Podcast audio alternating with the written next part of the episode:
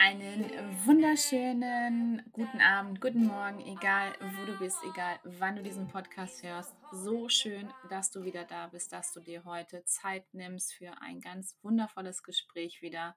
Mein Name ist Kenra Zwiefka und ich begrüße dich ganz herzlich bei einer neuen Podcast-Folge bei Krebs als zweite Chance, der Mutmacher-Podcast.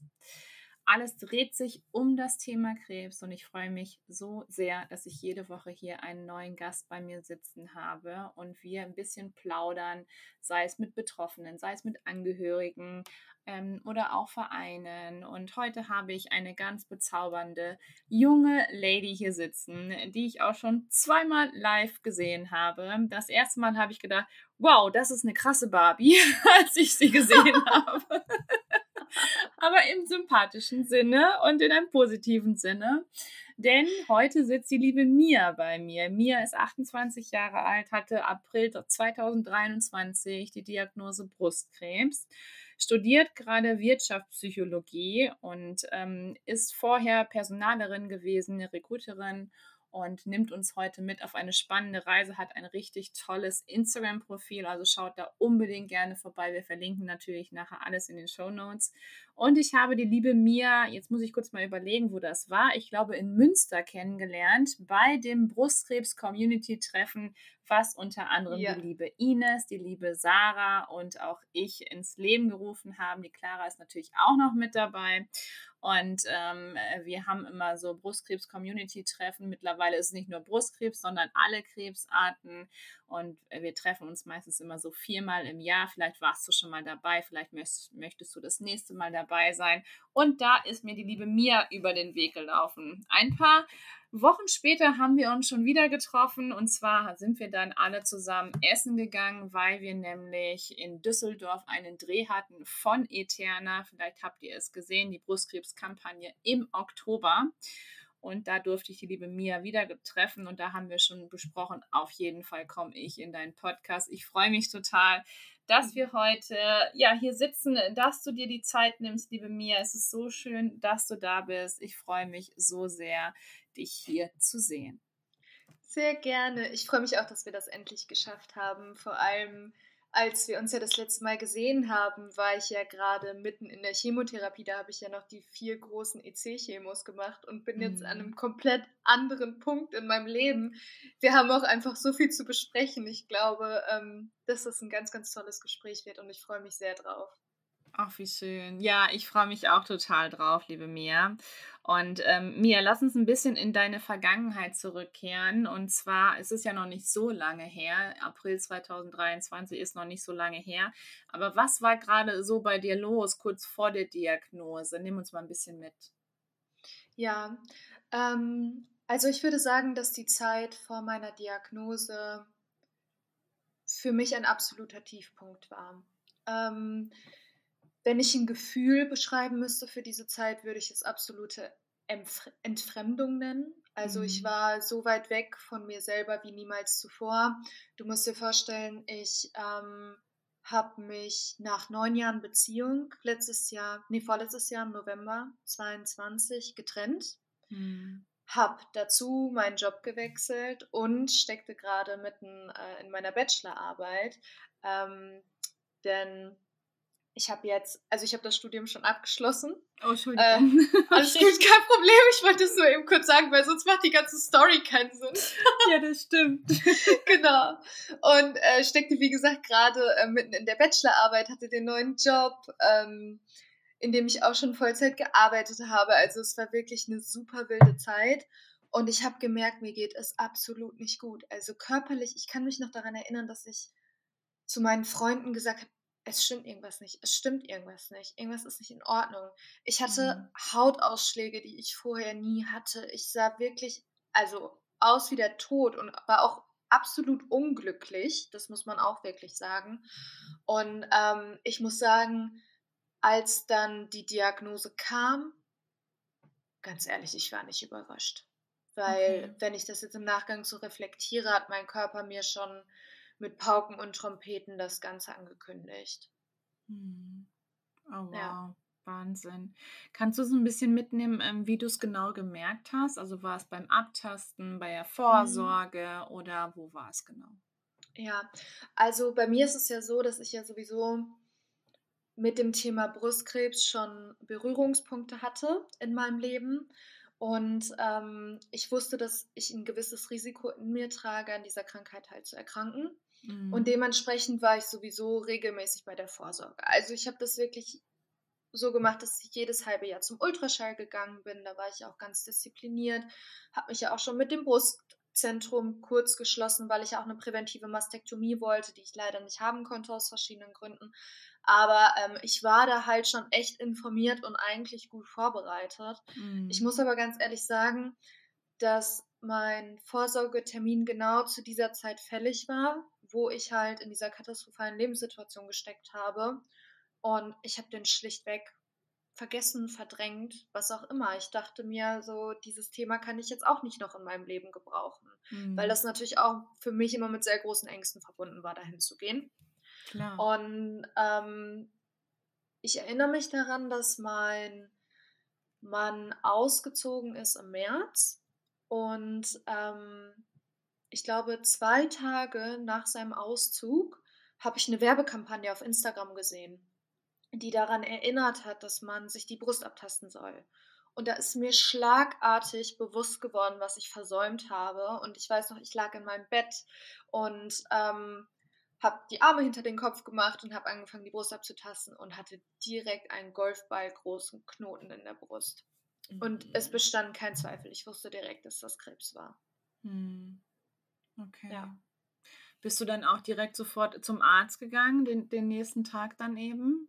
Ja, das ist auch eine wilde Geschichte. Äh, Ich glaube, wenn man mit ähm, Krebspatientinnen und Patienten spricht, dann hört man auch immer besondere Arzt-Stories. Und Absolut. äh, ich habe da, glaube ich, auch die ein oder andere zu beizutragen.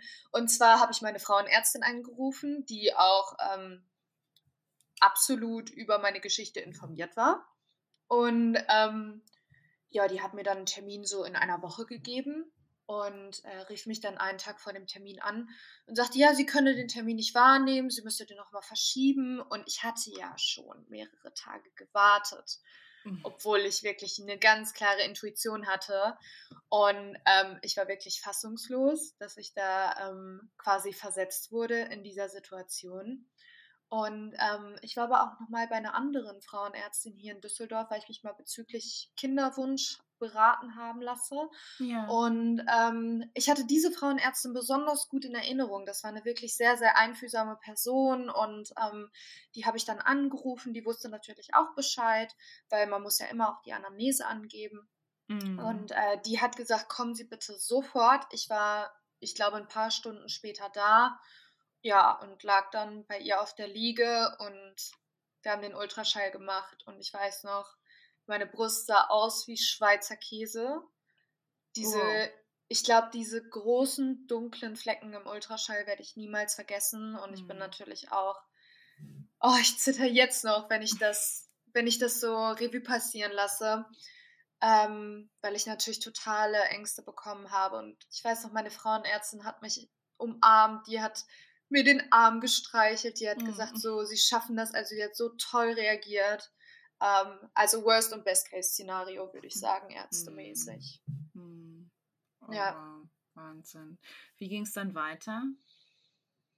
Ähm, ich muss mal gerade kurz reflektieren. Ich finde, man hat das manchmal so, dass diese Zeit so verschwimmt, weil Ja, die irgendwie ins total. Unterbewusstsein gelangt. Das ist ja auch alles irgendwie ein großes Trauma, was man erlebt. Mhm. Ähm, ich weiß aber, dass ich dann sehr zügig ins Brustzentrum überwiesen wurde.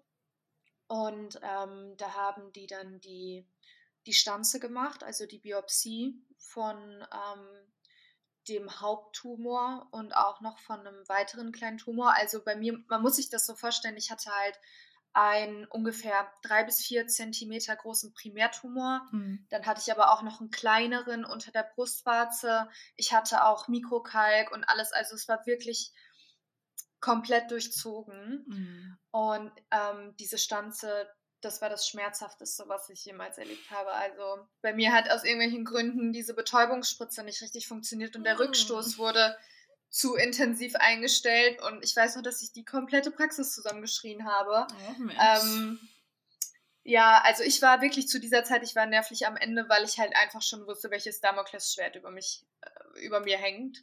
Und ähm, ja, dann wurden natürlich ähm, die Zellen ausgewertet, die entnommen wurden. Ähm, mir wurde mitgeteilt, dass ich ähm, eben bösartigen Brustkrebs habe. Ja. Und ich würde sagen, das war der Punkt, der mein Leben einfach komplett auf den Kopf gestellt hat. Sowohl im negativsten Sinne als auch im positivsten. Also seitdem würde ich sagen, ist mein Leben ein wilder Ritt.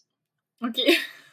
Ja. Dann nimm uns mal ein bisschen mit in den wilden Ritt. Wir sind schon ganz gespannt, was du damit genau meinst.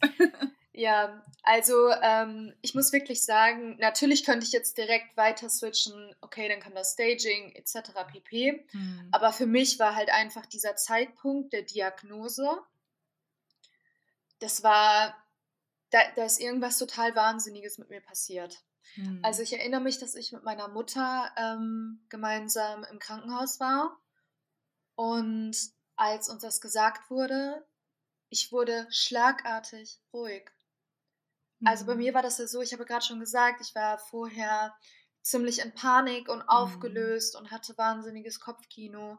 Aber in dem Moment, wo mir gesagt wurde, was los ist, habe ich eine Ruhe gespürt, die ich vorher noch nie in meinem Leben gespürt habe. Und es war ein Wow. wirklich, wirklich schöner Frühlingstag. Hm. Und ich wohne ja in Düsseldorf Mhm. und ich bin dann mit meiner Mutter gemeinsam zum Rhein. Und wir haben hier ähm, wirklich ganz tolle Rheinwiesen, wo man sitzen kann. Mhm. Und ich weiß noch, dass wir einfach am Wasser standen und einfach auf das Wasser geschaut haben, uns dann ein schönes Plätzchen in der Sonne gesucht haben und ein Aperol getrunken haben. Also cool. absurderweise, wir haben nicht geweint, wir haben nicht getrauert, wir haben gar nichts, sondern es war dieser Moment, okay, egal was kommt, ab jetzt möchte ich aus jeder Sekunde, aus jeder Faser meines Lebens das Beste rausholen. Das Oh, war direkt so dieses Gefühl, was ich hatte. Und ich Hm. weiß noch, dass ich dann auch alleine einmal zum Wasser gegangen bin. Und ich habe mir die Schiffe angeschaut und diese Frühlingssonne auf meiner Haut gemerkt. Und es war alles anders. Meine komplette Sinneswahrnehmung war anders. Es war einfach total irre. Hm. Und ähm, ja, ich glaube, ich habe einfach in diesem Moment eine Entscheidung getroffen. Und das ist gar nicht mal so diese Entscheidung gewesen, ich kämpfe bis zum bitteren Ende für mein Leben, sondern es war ganz klar die Entscheidung, im Hier und Jetzt zu sein. Es war auch ein Hm. Katapult ins Hier und Jetzt und jede einzelne Millisekunde auszukosten und bewusst zu erleben, weil mir das gerade vorher auch so selten möglich war, weil ich immer so ein Mhm. Mensch war, der sehr in a hurry war. Ich war so sehr im Rush und habe immer irgendwie in der Zukunft gelebt, an Träumen festgehalten, wo ich gar nicht mal weiß, ob das meine eigenen waren. Und das war so richtig, ich wurde mit dem Popo Mhm. wirklich auf den Boden gesetzt, so von wegen, Mia, guck dich um und Ja. schau, was du hast. Und Mhm. das habe ich komplett wahrgenommen. Wow, Wahnsinn. Also diese Erkenntnis direkt schon zu haben, wenn man eben diese Diagnose bekommt, ist natürlich sehr, also aus meiner Sicht würde ich sagen, schon sehr spirituell dann eben auch und sehr Ja, das war ähm, super spirituell. bewusst. Ja, definitiv. Weil bei manchen ist ja, also da, oder bei, bei fast allen Menschen, mit denen ich spreche, ist ja eher so, dass so eine Tür aufgeht und du fällst und du fällst und du fällst und du weißt gar Mhm. nicht mehr, wann, wann falle ich nicht mehr. So, ne? Ja. Und ähm, bei dir war es eben so dieses krasse Gegenteil. Ich weiß noch, als du mir das erzählt hast, als wir gesprochen haben, als wir uns kennengelernt Ja. haben. Und da habe ich schon, schon gedacht, so, wow, was für eine so starke Frau, die genau weiß, okay, jetzt ist diese Diagnose da und jetzt kann ich endlich runterkommen und Ja. jetzt ähm, brauche ich genau diese Diagnose. Es hätte ja auch jegliche andere Diagnose sein können, aber ich brauche Ja. unbedingt eine Diagnose, um diesen, äh, diesen Stop-it-Knopf zu drücken Ja, und ähm, das einfach mal, ja, als ob man so diese, ähm, diese Pause drücken würde und es alles so in Zeitlupe ablaufen würde. Und vorher war so dein Leben so alles so total schnelllebig und ähm, ja. total getaktet dann eben auch. Ja. Und dann kommt diese Zeit, wo du dann endlich mal Zeit hast, dich ja. mit dir zu beschäftigen, oder? Ja, ja, das ist auf jeden Fall ein Punkt, weil ich natürlich auch immer so ein unfassbar leistungsorientierter Mensch war. Also das steckt mhm. natürlich immer noch in mir. Ne? Das ist ein Grundmotiv, Absolut. was wir in uns tragen. Die einen mhm. haben es mehr oder weniger ausgeprägt. Bei mir ist es schon sehr ausgeprägt, muss ich sagen. Ähm, aber es war, also wenn wir jetzt wirklich so ein bisschen metaphorisch sprechen wollen, war es wirklich, als wäre so ein Vorhang hochgegangen. Ja. Ja. Also als hätte ich vorher mein Leben im Nebel gelebt und auf mhm. einmal klare Sicht, als wären die wirklich so alle Sinnesorgane einmal durchgepustet worden, so der alte Staub raus und ähm, ich war auf einmal wirklich da und ich weiß ich kann dir nicht sagen, Kendra, wo ich vorher war. Ich hm. kann es dir nicht sagen. Es war kein guter Ort. Ja. ja. Wow, Wahnsinn. Wie ging es dann weiter? Ähm, danach folgt ja äh, recht schnell dann auch das Staging, also mhm. unfassbar viele Arzttermine. Ähm, mhm. Das Leben taktet sich dann von alleine in seinem Krebsrhythmus, sag ich mal. Ähm, ich habe das aber alles auch ziemlich gut organisiert bekommen. Das muss ich auch wirklich nochmal sagen. Ich weiß nicht, ob wir hier Zuhörende vielleicht sogar auch aus Düsseldorf haben. Ähm, die medizinische Versorgung ist hier wirklich super für mich gewesen. Ach, ich habe alles immer, also ich mache das Ganze ja auch hauptsächlich alleine durch. Ähm, also ohne Partner und meine Mutter wohnt sehr weit weg. Mhm. Ähm, das war wirklich alles super zu managen. Und ähm, ja, im Endeffekt, als das Staging abgeschlossen war, dadurch, dass ich ja so einen sehr, sehr großen Tumor hatte und die Brust wirklich so wüst aussah, hat man eigentlich damit gerechnet, dass ich durchmetastasiert bin. Ja. Also das war das, was die Ärzte gesagt haben. Ja, ja. Und ähm, das Staging hat aber zum Glück gezeigt, dass dem nicht so ist. Oh, und ähm, ja, also im Nachgang hat man jetzt eine kleine, wirklich eine Mikrometastase im Lymphknoten gefunden, aber die ist wahrscheinlich während der Chemotherapie entstanden. Mhm. Ähm, aber ja, das war natürlich dann erstmal eine große Befreiung, weil ich einfach wusste, okay, mein Leben ist gesichert. Das war halt einfach das Wichtigste. Ja. Mhm. Und äh, ja, dann ging es im Endeffekt darum zu entscheiden, okay, wann starten wir mit der Chemo? Ähm, und ich natürlich erstmal gesagt, so, ja Leute, ich muss aber noch meinen Abschluss fertig machen.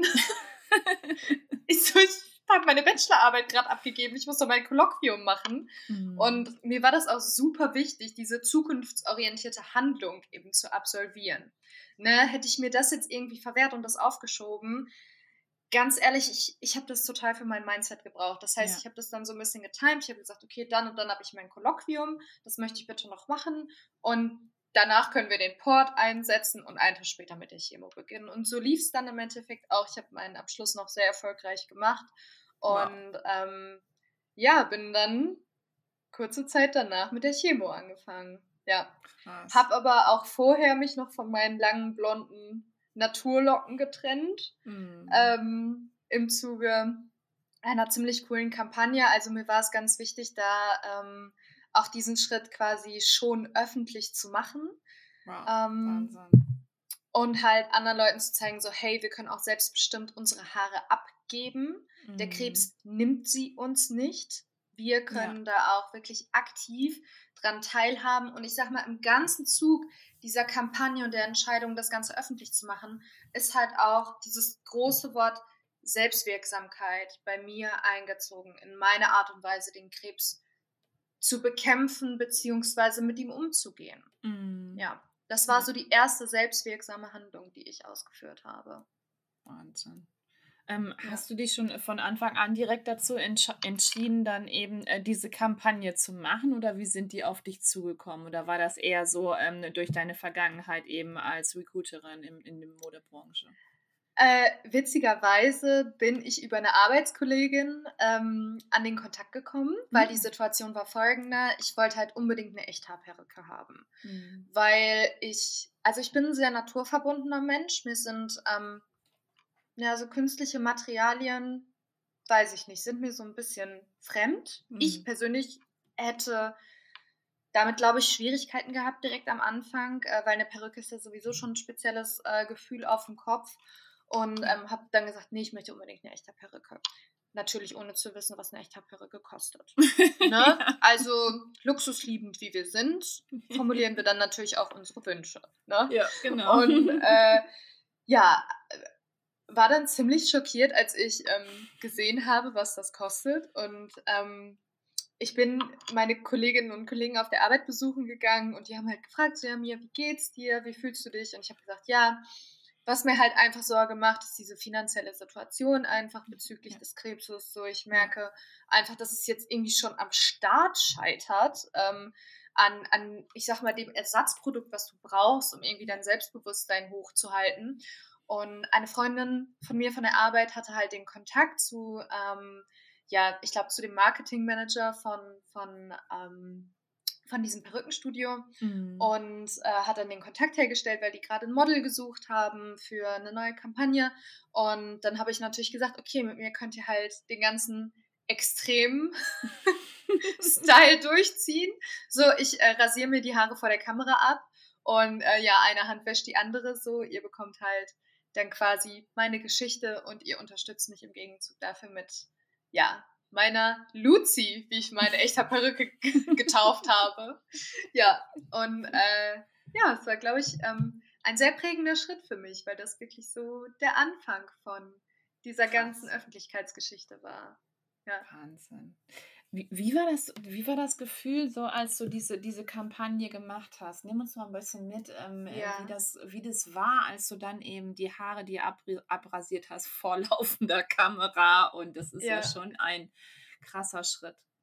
Ja, absolut. Also ich muss wirklich auch sagen, dass in dem Moment, wo die Maschine angesetzt wurde, Boah, das war auch so ein ganz intensiver Moment, ne? Also da war, habe ich mich komplett in mich zurückgezogen und ich habe gemerkt, so mhm. ich mache jetzt gerade ein bisschen dicht, weil mein Kopf möchte mich jetzt beschützen mhm. vor dieser Situation. Also ich habe mich sehr in mich zurückgezogen, aber das war halt ganz toll, weil das Team das auch super intim gehalten hat. Ne? Also die haben auch gesagt, möchtest du Musik hören, möchtest du Stille haben. Ich hatte meine Freundinnen dabei, mhm. die im mhm. Hintergrund wirklich da waren. Also ich konnte meine Bedürfnisse komplett formulieren.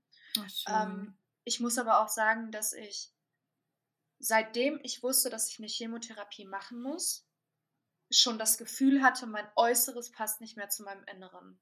Mhm. Also ich hatte ein sehr krebsbelastetes Körpergefühl. Also mhm. ich habe ich, ich hab irgendwie den Krebs, ich habe den so gespürt und ich habe mhm. mich wirklich einfach wie eine klassisch krebskranke Person gefühlt. Und mhm. in den Spiegel zu gucken und diese langen Haare zu haben und irgendwie noch halbwegs fresh auszusehen, das war so eine Dissonanz, die ich irgendwie in mir hatte. Deswegen war auch der Punkt, mich von den Haaren zu trennen, einer, wo ich sagen würde, da hat dann mein Äußeres irgendwie wieder ein bisschen mehr zu meinem Inneren gepasst. Selbst wenn es jetzt auf den ersten Blick wie eine Negativtransformation scheint, war aber für mich diese Herstellung der Balance mhm. ähm, was sehr stabilisierendes. Weißt du, mhm. was ich meine? Ja, ja, klar. Ja. ja. Mhm. Genau, und dann habe ich ja, wie gesagt, auch direkt meine Luzi bekommen und ähm, habe dann auch gelernt, wie man die aufsetzt und ähm, wie man die stylen kann. Und wir haben dann auch direkt ein super schönes Shooting gemacht am Medienhafen und ähm, ja, das, ähm, das hat mir dann auch direkt wieder Selbstbewusstsein und Sicherheit zurück, zurückgegeben. Und mhm. ähm, also an alle Zuhörenden, die jetzt irgendwie auch wissen möchten, wie das so ablief, weil die vielleicht selber bald vor diesem Punkt stehen oder so, da gibt es auch ein YouTube-Video von, ich habe das auf meinem Profil, also das könnt ihr euch da angucken und euch auch selber mal ja einen Überblick verschaffen und euch vielleicht auch ja. ein bisschen Mut und Stärke dazu holen. Absolut. Wir verlinken das natürlich auch sehr, sehr gerne nachher in den Show Notes und dann ähm, schaut unbedingt bei dem Video vorbei. Also es ist echt schon sehr krass und sehr emotional, würde ich auch sagen, aber so, so schön ja. geworden auch. Und ähm, war das dann auch so der Beginn, dass du dann äh, dadurch dann auch die Diagnose öffentlich gemacht hast und dann auch auf dein Profil gestellt hast? Ja, also ich hatte ähm, vorher ja, ich sag mal, ein privates Instagram-Profil. Ja das habe ich komplett gelöscht. Also mit mhm. all meinen Followern, die ich hatte, weil ich mir einfach so dachte, ich möchte jetzt hier irgendwie keine, ähm, keine Menschen von was weiß ich wann, die man Ja, mal getroffen hat und die auf dem Insta-Profil sind ähm, und die jetzt irgendwie diese Krankheit als Sensation wahrnehmen. Ne? Mhm. Weil, müssen wir ehrlich sein, also es gibt natürlich unfassbar viele Menschen, die auch sehr supportive sind und Mhm. ähm, die dir unfassbar viel Liebe schicken, auch über das Internet, aber es gibt natürlich auch immer Menschen, die es auch nicht gut mit einem meinen. Deswegen war mir halt da einfach wirklich so ein Neustart unfassbar wichtig. Das heißt, ich habe alles gelöscht, Mhm. was ja auch so ein bisschen in dieses ganze Thema mit einspielt. Ne? Also Ja. diese ganze Transformation, man merkt so dieses, diese Entwicklung. Ich habe wirklich aufgeräumt und den Ja. ganzen alten Mist rausgeschmissen. Ja, und habe dann, glaube ich, auch, ich sogar vor der Kampagne habe ich meinen Instagram-Account dann schon gegründet, also die Entscheidung war da gefallen. Mhm. Und äh, ja, bin dann wirklich auch bei Null gestartet und habe mir das Netzwerk dann peu à peu aufgebaut und so wundervolle Menschen jetzt mittlerweile da in meiner Community. Da bin ich wirklich für jeden Einzelnen ganz dankbar. Ach, wie schön. So, so Ja. schön. Ja, ich Ja. glaube, dass das eben auch, ähm, dass du dann eben auch so viel Mut machen konntest, dann eben durch diese Geschichte und dass du dann eben auch ähm, angefangen hast, dann ja auch uns mitzunehmen, dann in deinen Alltag mit ganz viel Videos dann eben auch und ähm, Ja. sehr, sehr schön auch aufgebaut. Lass uns ein bisschen zurückgehen in, in die Therapien. Ähm, war das dann Mhm. schon so, dass das, äh, dass die, das Perückenshooting noch vor der Chemo war oder warst du schon mitten Ja. in der Chemo?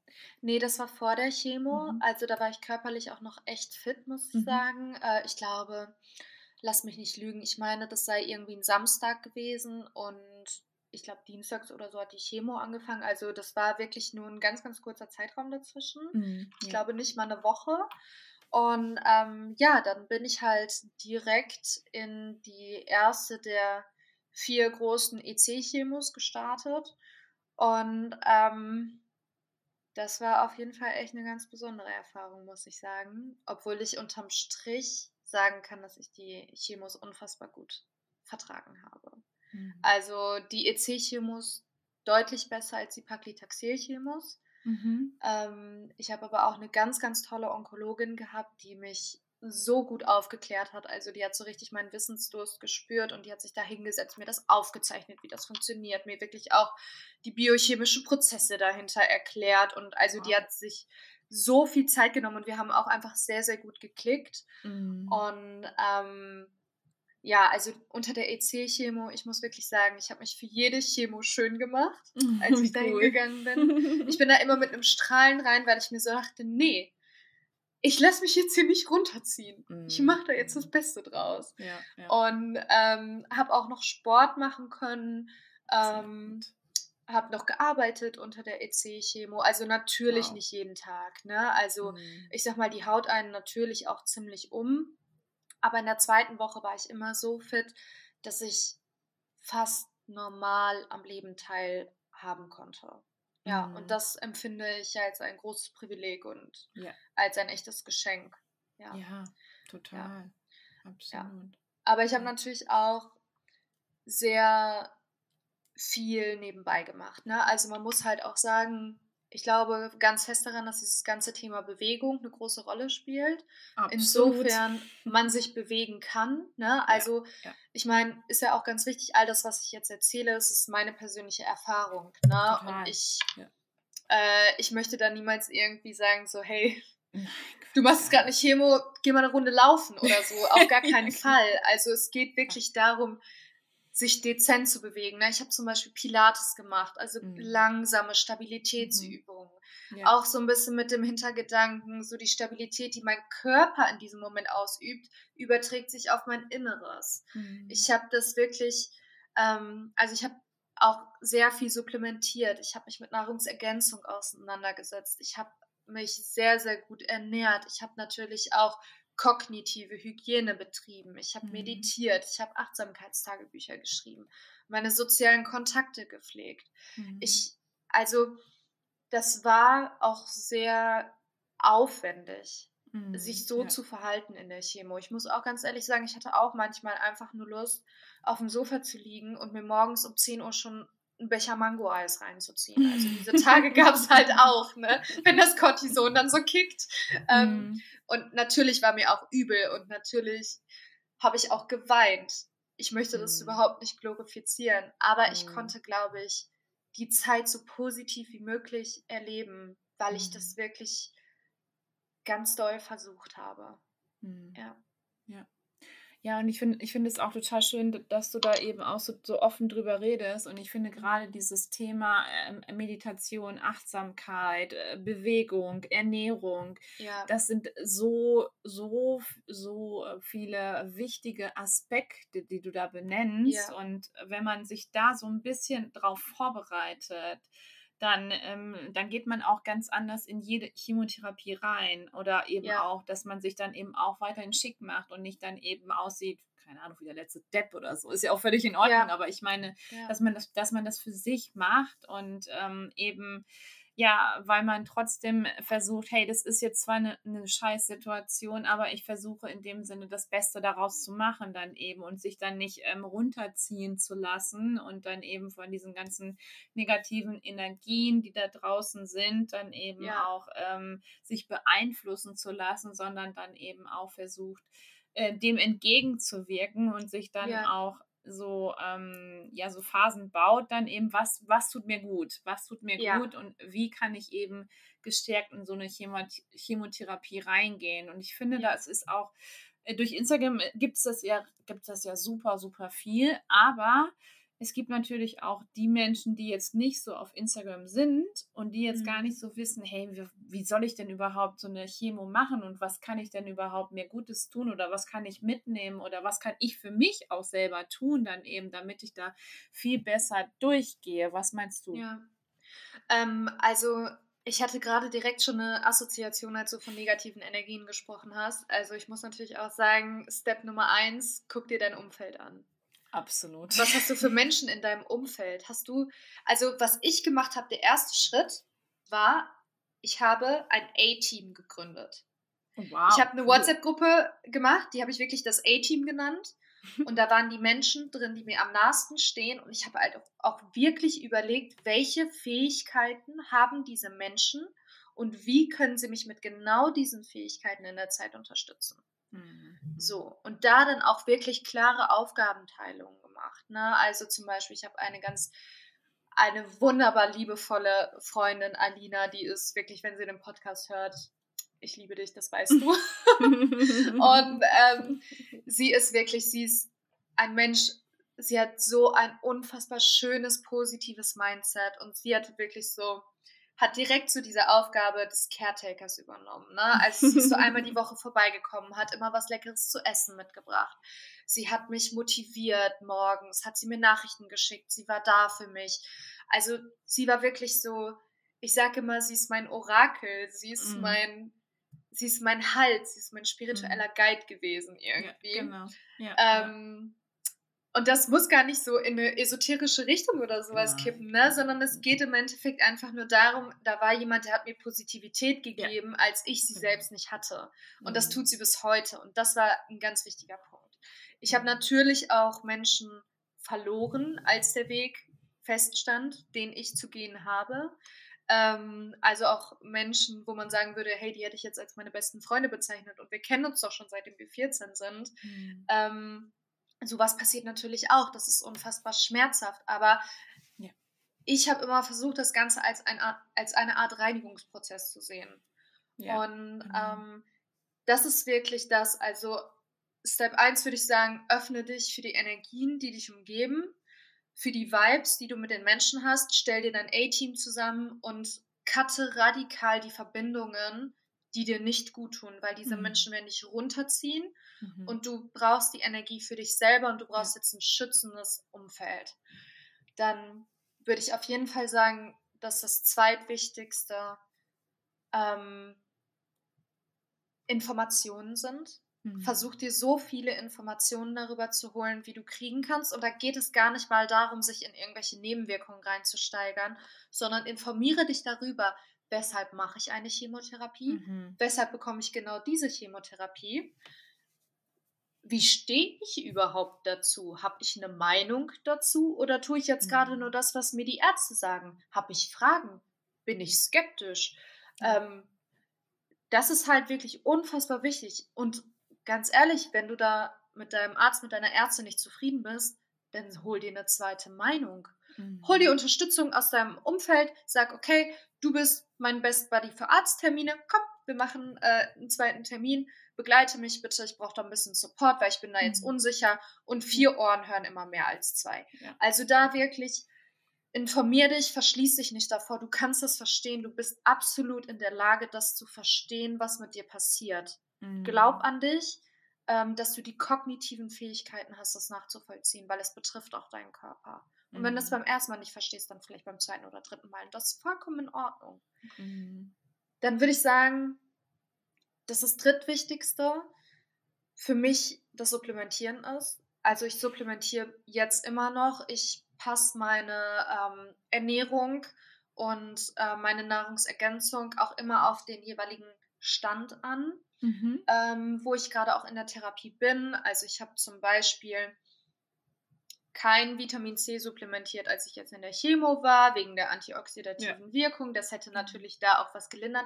Also da muss auch sehr viel Wissen hinterstecken. Ne? Ja, also klar, guckt ja. wirklich, dass ihr da Menschen findet. Es sind in den seltensten Fällen Ärzte, die Fans von Supplementieren sind, aber schaut, dass ihr da wirklich Menschen findet, die, ähm, die euch da irgendwie beraten können. Guckt bei Instagram, da sind auch wirklich echt kompetente Menschen unterwegs.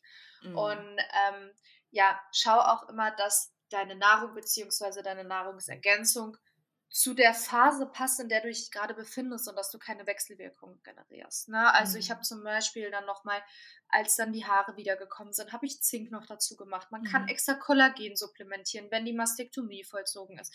Also ja.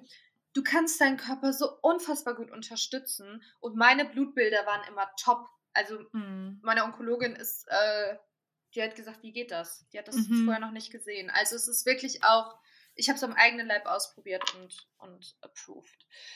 Ja, und was kann ich sonst noch für einen Tipp geben? Ich denke da aktuell viel drüber nach, was so meine, meine Key Pieces, sag ich mal, waren, so in der Chemotherapie. Mhm.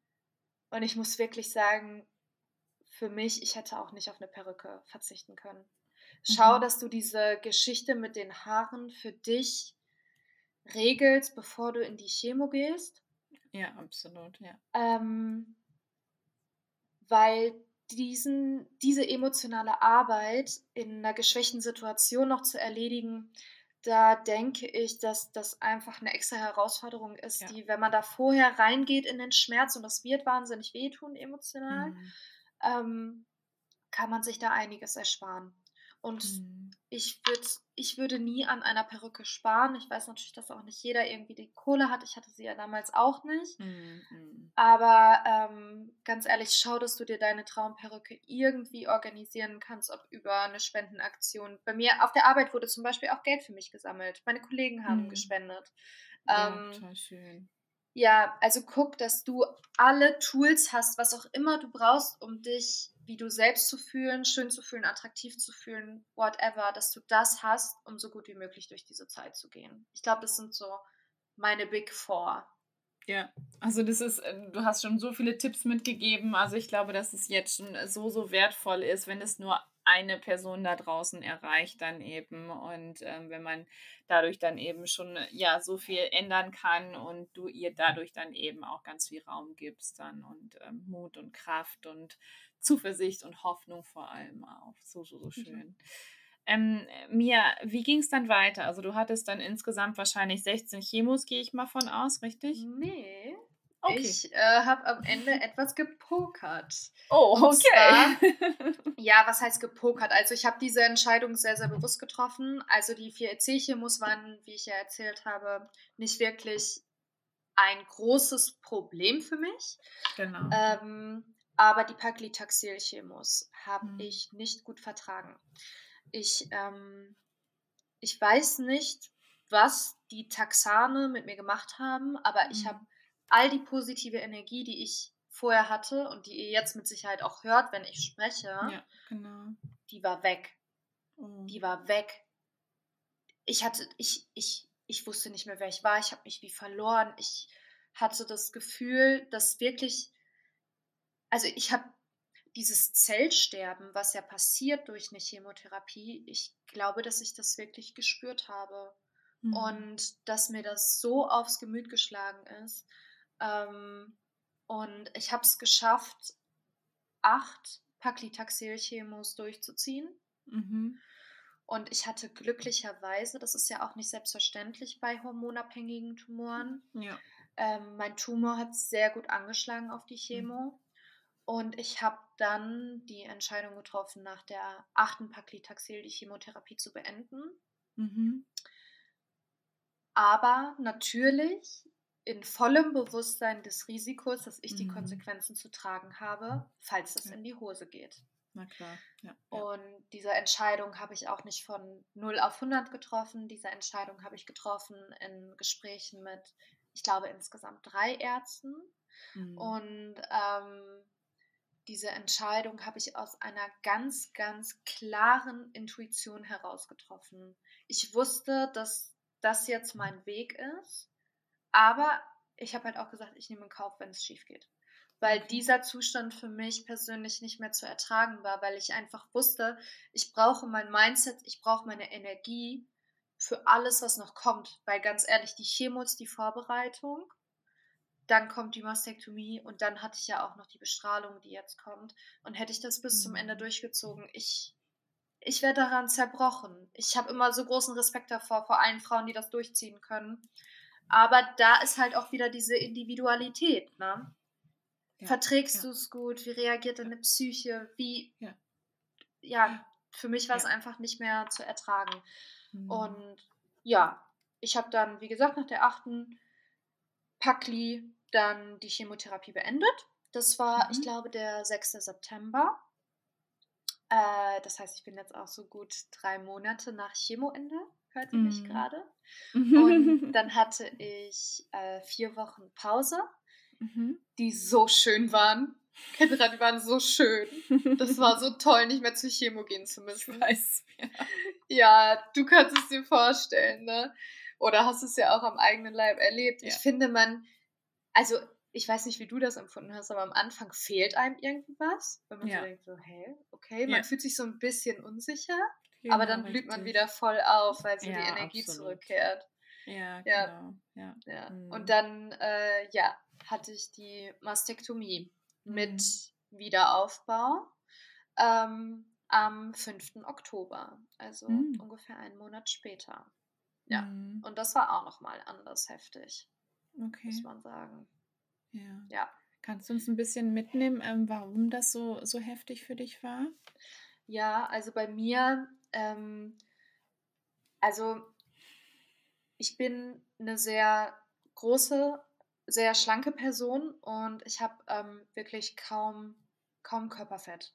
Mhm. Das bedeutet, wenn man sich jetzt vorstellt, dass man eine Mastektomie macht, wo natürlich das ganze Brustdrüsengewebe ähm, ausgeschält wird, bei mir mhm. lag der Tumor sehr nah unter der Haut. Das heißt, mhm. man musste auch noch sehr viel Haut mit rausschneiden. Die mhm. Brustwarze wurde auch entfernt. Man hat da keinen Platz für ein Silikonimplantat. Also ah, äh, ein Körperfettaufbau kam äh, sowieso nicht in Frage. Das wäre bei mir jetzt nicht möglich gewesen ähm, aufgrund meiner körperlichen Disposition. Aber es war halt bis zur Mastektomie nicht klar, ob die dieses Implantat da reinbekommen. Mhm. Und ähm, ich bin deswegen halt mit einer sehr, sehr großen Ungewissheit in diese Operation gegangen. Und ähm, ich sag mal so, das ist jetzt ein Thema, das muss ich so ein bisschen anreißen, würde es aber jetzt eher ungern vertiefen. Ich habe aber halt ja, auch schon vor meiner Erkrankung eine posttraumatische Belastungsstörung gehabt. Und genau diese OP-Situation hat halt diese PTBS halt maximal getriggert. Ne? Also mhm. auch immer da, das sage ich sehr gerne, die Menschen haben vorher auch schon Päckchen, ne? die sie mitbringen. Und äh, das kann dann auch in der einen oder anderen Situation mit hochkommen. Und das war bei mir eben diese OP-Situation. ähm, ich habe das im Nachgang mit meinem Therapeuten aufgearbeitet. Also ich bin halt auch seit über anderthalb Jahren in Therapie, was mir auch geholfen hat und was ich auch jedem empfehlen würde, gerade in der Krebserkrankung oder auch danach.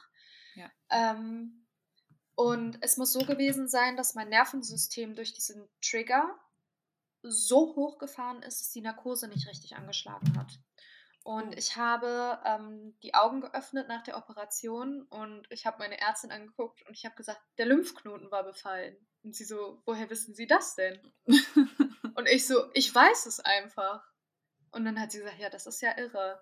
Mhm. Und ich hatte auch immer wieder so Flashbacks von der OP. Ähm, also da ist leider mit der Narkose nicht, weil da die Kompetenz gefehlt hatte oder so, sondern einfach, weil mein Körper in so einem hohen Arousal war, ähm, leider ein bisschen was schiefgelaufen, aber ähm, das Implantat konnte eingesetzt werden. Und als ich aufgewacht bin und dann das erste Mal geschaut habe, muss ich sagen, war ich sehr glücklich und ich, oh, ich liebe meinen Körper jetzt, wie er ist. Ich hm. finde, ich sehe aus wie eine Kriegerin und ich bin super stolz. Ich hatte richtig Angst, dass ich es nicht mag. Und ähm, ich finde es total schön und es passt hm. super gut und das wird bei allen anderen Frauen auch so sein. Ganz ehrlich. Wir sind Kriegerinnen ja. und wir dürfen unsere Namen auch mit Stolz tragen. Absolut, ja, das sehe ich auch so. Egal, ob es eine Mastektomie ist oder Brusterhalten-Operation oder wie auch immer. Dann, ja, oder eine Ablatio oder klar, ähnliches. Ja, ja, ja, definitiv. Aber ähm, ja. Mia, wie geht's dir jetzt? Also du hattest die, die Mastektomie im, im Oktober, sagtest du jetzt, sagtest du. Ja. Was ist jetzt noch in den letzten Wochen passiert? Ähm, dadurch, dass ja, wie gesagt, diese Metastase im Wächterlymphknoten gefunden wurde, das war so ein bisschen ungeplant. Mhm. Mussten halt fünf Lymphknoten entfernt werden. Und ähm, ja, ich habe jetzt quasi noch die Bestrahlung verschrieben bekommen. Ja. Ähm, ich mache aktuell noch die Bestrahlung. Also ich hatte nach der OP so ungefähr fünf Wochen Pause, ich glaube fünf, sechs Wochen. Äh, einfach damit es heilen kann, damit ja. die Narbe ähm, sich auch vernünftig schließen kann, mhm. äh, bevor man da quasi die Strahlung äh, drauf loslässt. Und ich bin jetzt aktuell, wie gesagt, im Bestrahlungsprozess. Ich habe heute, glaube ich, Bestrahlung 11 absolviert. Mhm. Muss man mhm. nachzählen. äh, von 15. Und das Coole ist, ich ähm, bin in einer sehr guten Strahlenklinik hier in Düsseldorf. Und die ja, testen hört sich jetzt so doof an, ne? Mhm. Aber ähm, es ist halt eine neue Technik und ein mhm. sehr innovatives Gerät, was ähm, eine Bestrahlung ermöglicht, die quasi so gezielt ist, dass man halt eine deutlich geringere Dosis braucht. Das oh, ist wow. eine Technik, mein Arzt hat mir das erklärt, das kommt irgendwie aus Amerika und Schweden und da haben die schon super Ergebnisse mit. Und äh, das ist quasi so eine niedrig Dosisbestrahlung, die mhm. aber so punktuell und exakt ist, ähm, dass man eben auf sehr viele Nebenwirkungen verzichten kann und natürlich auch nicht irgendwie 25 Bestrahlungen braucht, wie manche andere Patienten das dann haben. Ich weiß nicht, wie viele hattest du? Musstest 28. du Ja, Wahnsinn. Ja. Ja. Mhm. ja. Und äh, ich sag mal 15, das ist in drei Wochen absolviert. Mhm. Und ist natürlich emotional nochmal eine ganz andere ähm, Situation. Genau, und damit mhm. bin ich jetzt nächsten Dienstag fertig. Schön. Und dann würde ich sagen, ist die Akuttherapie am Ende. Mhm. Und mir bleibt die Antihormontherapie für die nächsten zehn Jahre. Yay. Yay. Yay. Ja, so viel zum Thema. Ist so alles wieder gut? Du bist doch wieder gesund. Nee, Leute. Mhm. Kenne ich irgendwo her. ja, wir fühlen ja. das alle. Ja, ja, absolut. Das stimmt. Ja. Also alle, die mit, äh, die einen hormonellen Brustkrebs hatten, äh, die müssen ja auch eine Antihormontherapie dann machen, unter anderem. Ne? Also mhm. dann machen wir dann nochmal einen anderen Podcast drüber. also. Ja, das ist wie gesagt nochmal ein komplett eigenes Thema. Das ist so komplex ähm, und so individuell auch wieder. Aber das mhm. ist halt, finde ich, immer wichtig zu wissen. So, ja, okay, die akute Phase, die nimmt finde ich immer so ungefähr ein Jahr in Anspruch. Mhm. Ähm, und dann geht man halt nochmal in so eine Langzeittherapie über. Ne? Ja. Aber bei mir wird es jetzt so sein, dass ich mich im April nochmal operieren lasse, mhm. weil ich ähm, ja eine Genmutation habe. Ich mhm. habe das Check-2-Gen.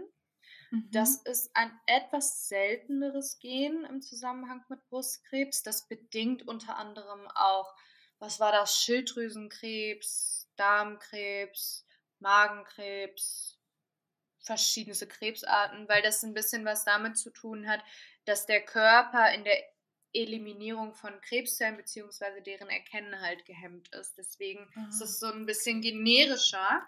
Ja. Ähm, aber ich habe halt ein 60-prozentiges Neuerkrankungsrisiko. Mhm. Und deswegen lasse ich mir im April bzw. Anfang Mai dann auch noch meine linke Brust entfernen. Mhm. Ähm, da schwanke ich jetzt noch so ein bisschen, wie umfangreich das aussehen soll. Also ob ich die Brustwarze beispielsweise auch mit entfernen lasse. Ähm, ich denke, da wird sich noch einiges finden, aber es wird auf jeden Fall auch eine Mastektomie stattfinden. Also das ganze Brustdrüsengewebe raus, ein Implantat rein. Und ähm, mhm. ja, das ist, wie gesagt, nochmal der nächste große Schritt, den ich für mich selbst bestimmt durchführen werde. Und mhm. danach werde ich dann auch glaube ich, erstmal eine Reha. und mich ein bisschen ausruhen. Ich wollte es gerade sagen, genau, ja. absolut. Ja. Ja. Ähm, liebe Mia, gibt es die Mia vor dem Brustkrebs noch oder bist du, hast du dich komplett einmal um 360 Grad gedreht? Also, ich würde sagen, dass es natürlich die Mia vor dem Brustkrebs noch gibt, weil ich spüre sie jeden Tag mit all ihren Erfahrungen, die sie gemacht hat, mit all den Erinnerungen, die sie in sich trägt und auch all ihren Mustern, die sie hat. ähm, und natürlich auch schöne Erinnerungen und mhm. Beziehungen mhm. aus Zeiten davor. Also ich würde sagen, dass ich mich nicht neu erfunden habe, sondern dass ich mich entwickelt habe. Mhm. Aber ich muss sagen, dass ich zu der Mia, die ich vorher war, nicht mehr zurück möchte. Mhm.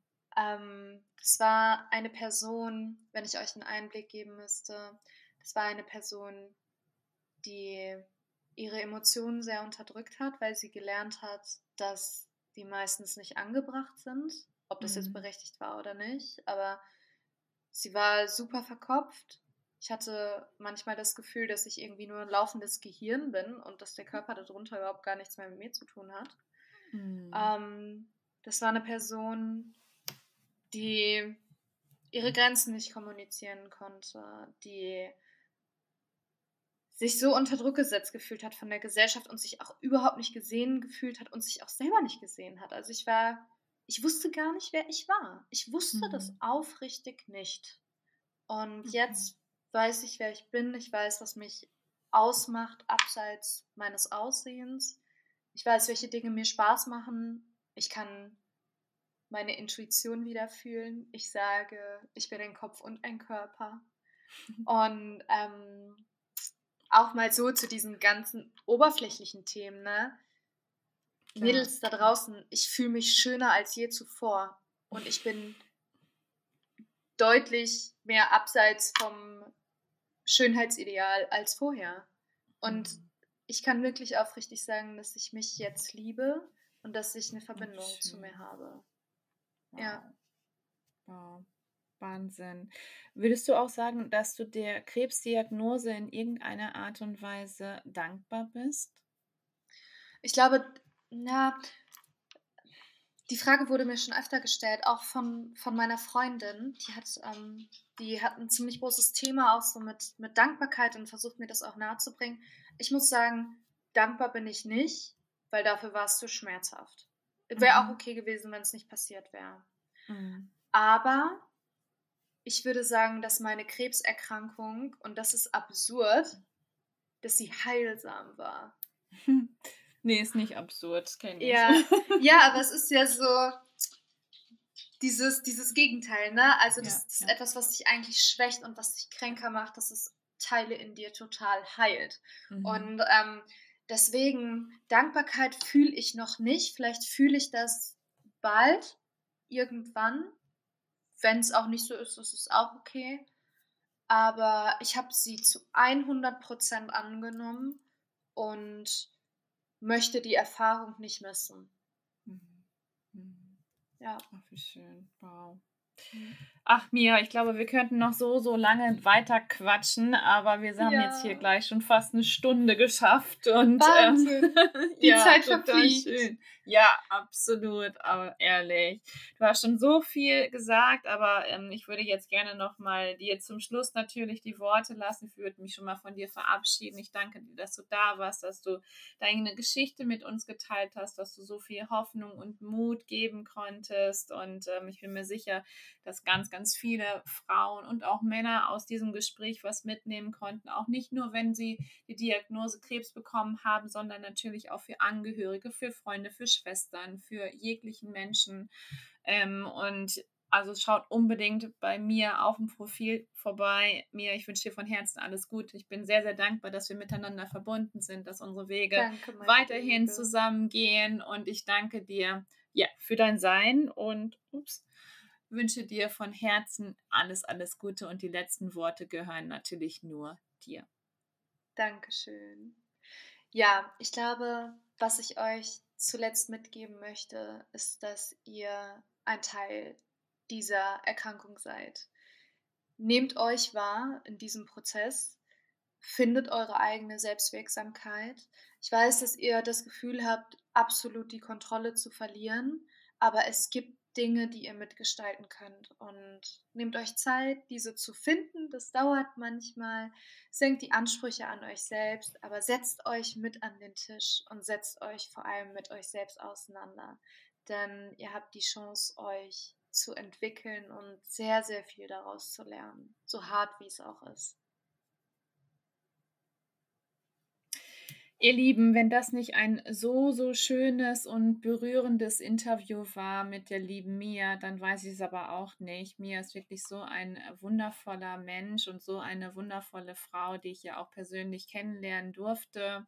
Und wenn ihr sie jetzt hier sehen würdet, wie sie so strahlt, wie sie, wie sie mich Ja. anschaut, dann eben mit ihren Blicken, dann wird einem ganz warm ums Herz. Und ähm, deswegen nehmt euch ganz, ganz viel mit von dieser Podcast-Folge, wie ihr eben auch reingeht in eine Chemotherapie, wie ihr gerüstet seid, was ihr aber auch selber alles machen könnt. Also für euch selber, dass ihr das auch nicht seht wie ein Kampf, sondern wirklich von Stück zu Stück zur Heilung das auch zu führen und dass du eben so viel selber machen kannst durch äh, Sport, durch äh, Supplements, durch Ernährung, durch Dankbarkeit, durch Achtsamkeit und durch Meditation. Es gibt so, so viele ähm, Dinge, die du machen kannst. Ähm, also schau da sehr, sehr gerne dann eben auch nach dir. Und so wie mir das ja auch gesagt hat, du bist immer noch eine wunderschöne Frau, ein wunderschöner Mann. Also vergiss es nicht und ähm, absolut auch einzigartig. Ich danke dir, dass du da warst, dass du bis hier zugeguckt hast, zugehört hast natürlich auch. Ich freue mich schon auf die nächste Folge, bin schon ganz gespannt, wer hier wieder sitzen darf. Und wir befinden uns ja mitten im Dezember noch, also wünsche ich dir von Herzen eine wunderschöne Advents- und Weihnachtszeit. Schau unbedingt beim Adventskalender vorbei, denn da ist heute auch die liebe Mia bei mir zu Gast und öffnet ein Türchen. Und ich würde mich natürlich total freuen, wenn du diesen Podcast teilst mit der Welt, damit er eben noch viel, viel größer wird. Wir brauchen diese Mutmachergeschichten wie die von den lieben Mia. Alles, alles Liebe, bleibt gesund wie immer und wir sehen uns nächste Woche. In diesem Sinne und